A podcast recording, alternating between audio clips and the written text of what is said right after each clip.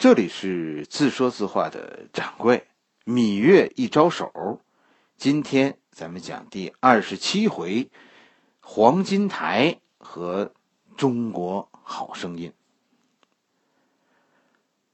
郭伟是吧？电视剧里已经讲过了，这是燕国的宰相，芈印的老公。历史上的郭伟啊，其实是一个很正面的人物。《战国策》中呢有他和燕昭王对话的记录，哎，很是精彩，大家可以找来读读，是吧？咱们就从今天这一回，咱们就从郭伟和燕昭王的这个这次对话说起。燕国这个时候啊是民生凋敝，所以呢没有能人，那个时候愿意去燕国。那个时候的燕国就跟现在的东三省似的。人才是大量的外流，所以燕王那个时候想强国，喊了好几年，但就没有能人来帮忙。人才那个时候都去了北上广深了。燕王这个说的燕王，就是历史上燕国最好的一个大王，燕昭王。燕昭王就很发愁，有一天就找来老臣郭伟，哎，君臣商量，怎么把这个招聘的事儿，哎，弄起来，是吧？我给的工资不低呀，可是怎么就没人来呢？郭伟呢是先说了一堆大道理，燕昭王听后就说：“你说的这些没用，是吧？这些我知道，但怎么做呢？他们得来，是吧？你跟我说说，我要把这些能人当当老师供着，但他们来了，我才好供着他们呀。现在的问题是，他们不来呀，就剩下我着急了吗？这是。”郭伟这个人呐，你看很有趣，就眼看着燕王着急，这郭伟说话还是慢条斯理的，给燕王讲了一个故事，这就是历史上著名的千金买骨的故事。这个故事其实你很熟，但你未必知道，讲这个故事的人是芈音的老公郭伟。郭伟当时说呢，说古代啊有个大王，听说有千里马这种。这种东西是吧？就很想看看，可他的国家没有，但他听说邻国有，但是呢，要价很高，要价一千金。于是呢，他就派了一个聪明人去找，哎，这个人真的就找到了这千里马，但很不幸，他找到的时候这马死了。于是这个人就用半价，五千金，五百斤，半价是一千斤的半价是五百斤，就买下了这匹死马。把马的尸骨就拉回了国家，那聪明人这就回国交差。大王当时很生气，是吧？钱不算什么，但这太丢面子了，是吧？这是办了件蠢事。问题是死马有什么用？聪明人最后和大王说：“天下其实千里马很多，是吧？其实手里有千里马的人和大王你一样。”大王，你是不知道谁有，他们是不知道谁要。您现在啊，咱们买一匹死马，这么一宣传，好，我们大王连死马都要。那那些有活的千里马的人，要是知道了，一定就会把千里马给您送来。那样，你何愁得不到千里马呢？我们上大学的时候，我们的老师给我们讲过。这样，这个故事，老师的故事的大结局是，后来啊，好多人把马送了，结果马的价格下跌了，大王最后花不了多少钱，就买了一匹更好的千里马，比那死掉的那匹还要好。当然，这是我们经济学老师讲的，是吧？郭伟讲这个故事的时候，呃，就是说，后来就是说，后来大王得了匹千里马。没没有说最后花了多少钱？燕王是听糊涂了是吧？我是招聘人，我没跟你说买马的事儿是吧？马当然也需要，但不用那么麻烦。说还要先买一匹死的。郭伟呢跟着还是慢条斯理的说：“说大王你别着急，我跟你说，你现在招人呐，就是在找千里马。”哪儿哪儿找死马呢？郭伟说：“我就是那死马，我郭伟有个长处，就是我这个人人头啊特别熟，大家都知道我，知道燕国有我这么一号人，我谁都认识。但是同时呢，大家也知道我这个人呢没什么能耐。您呢，您分我一套最好的房子，然后呢给我一份特别高的工资，我呢就专职到处去讲我的待遇如何好。燕王肯定是乐了，这好家伙疯了是吧？可是郭伟接着说呢：“天下的这些能人，要是知道我这样一个普通才能的人，在燕国能住这样的房子，领那样的工资，那比我能耐大的人，觉得我比不上他的人，不就都跑来燕国做事了吗？”燕王现在看着郭伟，开始发呆。最后，燕王决定：“ 哼，试试。”于是。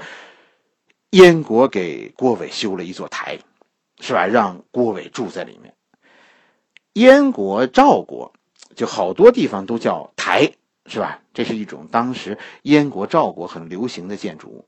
就说台是什么呢？台是一种地位的标志，说你家有地位，你就住在台子上，是吧？你家的地基就比别人高。所谓的。这个史书上所谓的筑台，其实呢，并不是说，呃，郭伟他们家的地基有多高，不是，其实是说给郭伟封了大官的意思。你当大官，你家自然就可以有台，住在台上。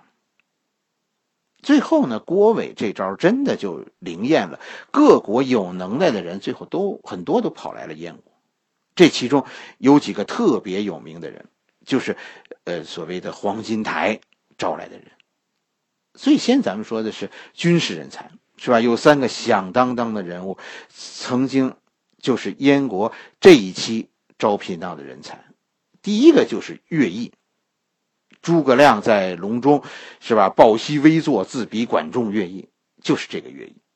乐毅这个人呢，他是魏国人，现在呢跑去燕国效力。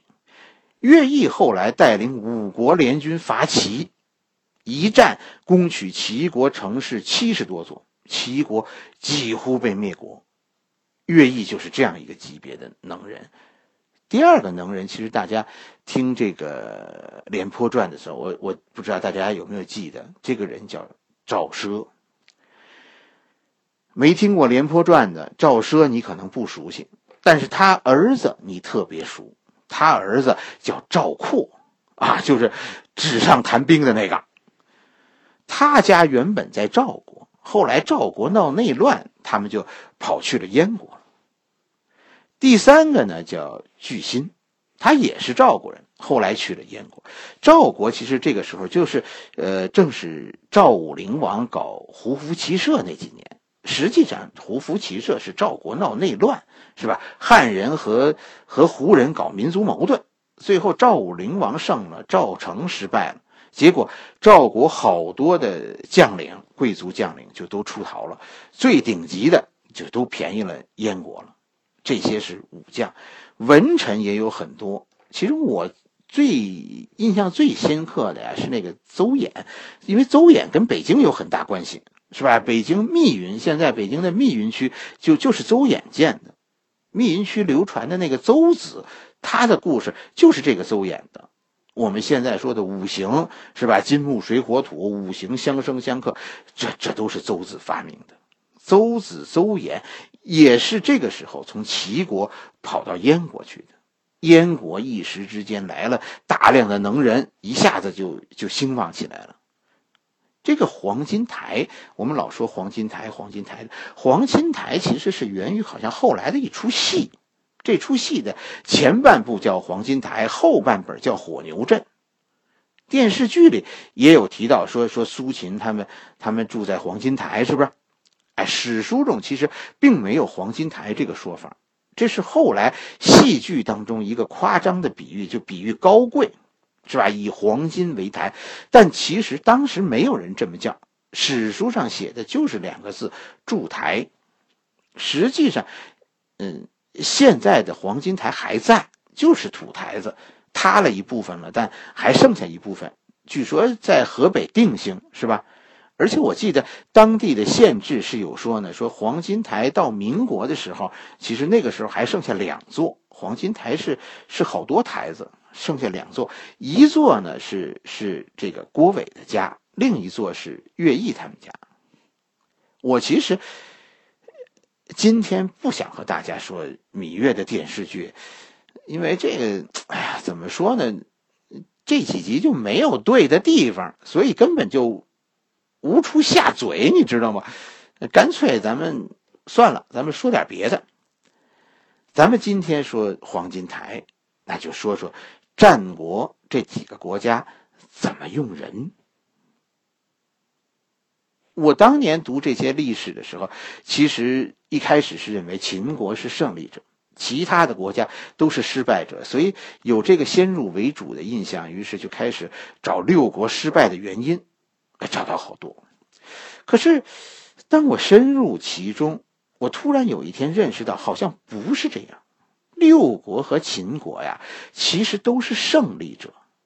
整个的中国的那一段的历史，就如同一场选秀的比赛。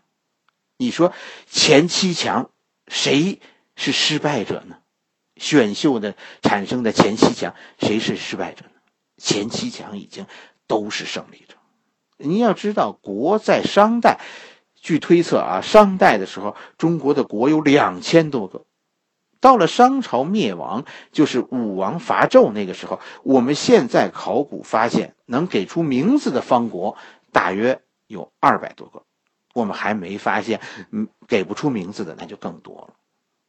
而后，在春秋中说，春秋这个时期，弑君三十六，亡国五十二，最终战国海选结束，最后开始总决赛的时候，剩下的是战国七雄。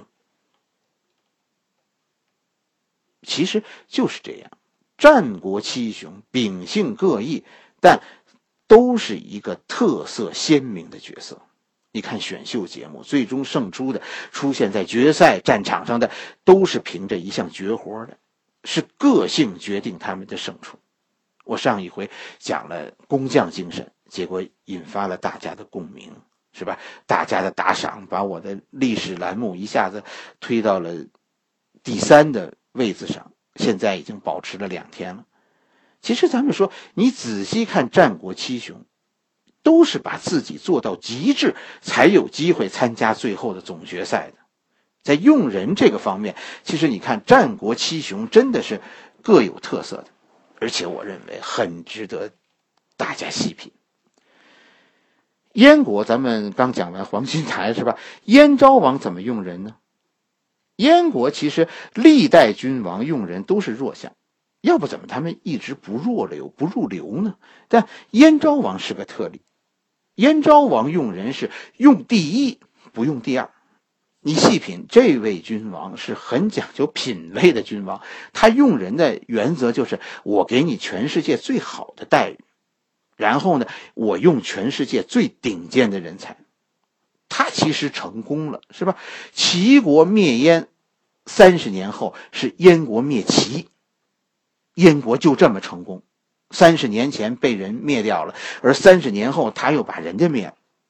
燕国的成功就在于用人，用第一不用第二，我高投入，然后获取高回报，这就是燕国的用人。秦国呢？秦国用人有什么特色呢？你看秦国是搞改革，这个国家因为改革，所以特别动荡，矛盾重重。秦国怎么用人呢？秦国用外人。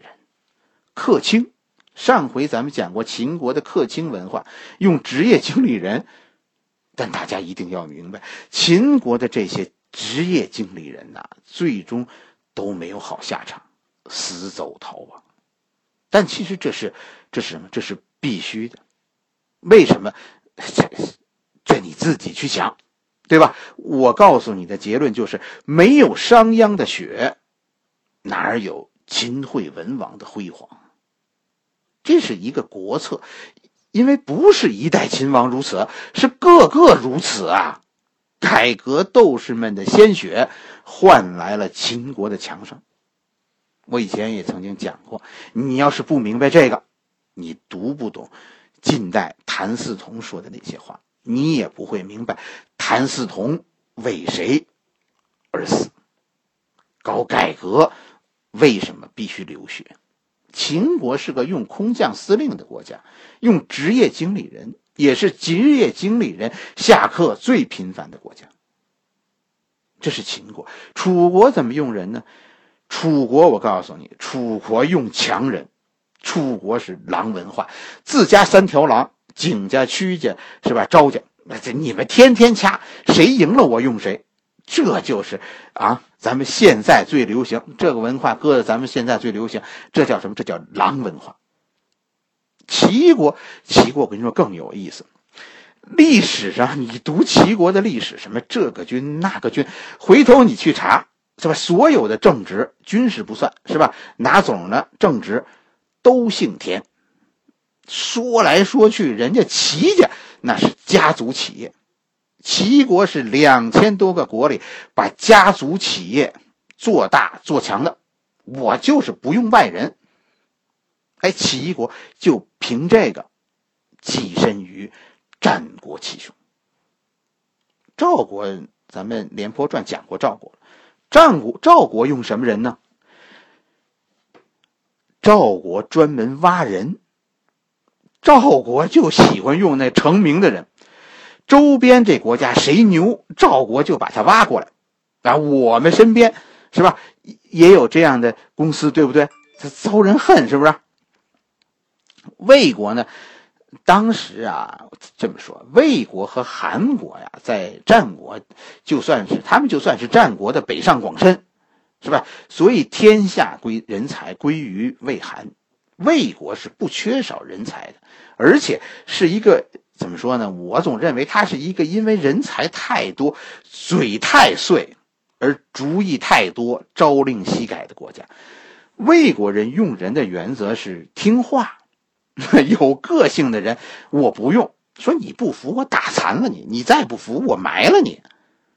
人有的是，所以魏国是个专门向周边国家贡献身残志坚的残障人士的国家，是吧？战国几大残疾人，那那都是在魏国致残的，没办法，就魏国人才太多，不害死几个后边的人，真的没有出头的机会的。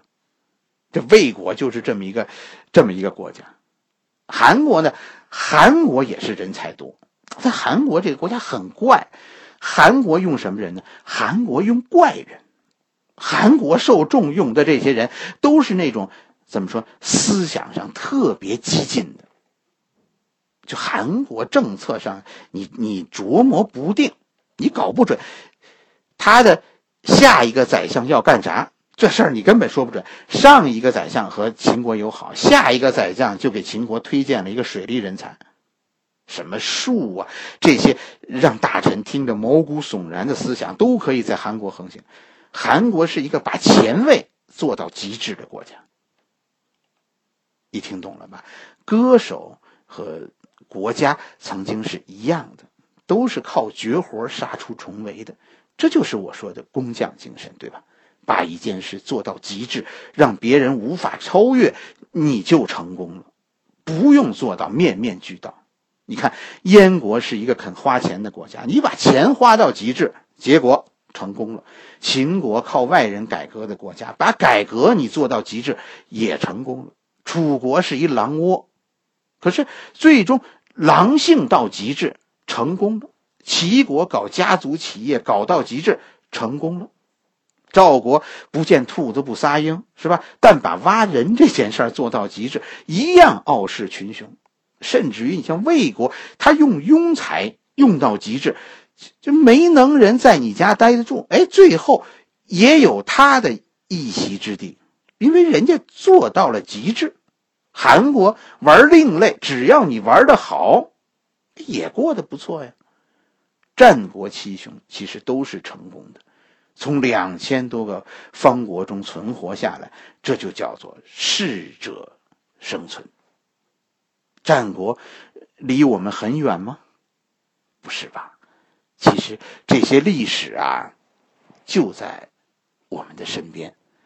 好了，芈月一招手，我们今天先讲到这里。明天我们继续。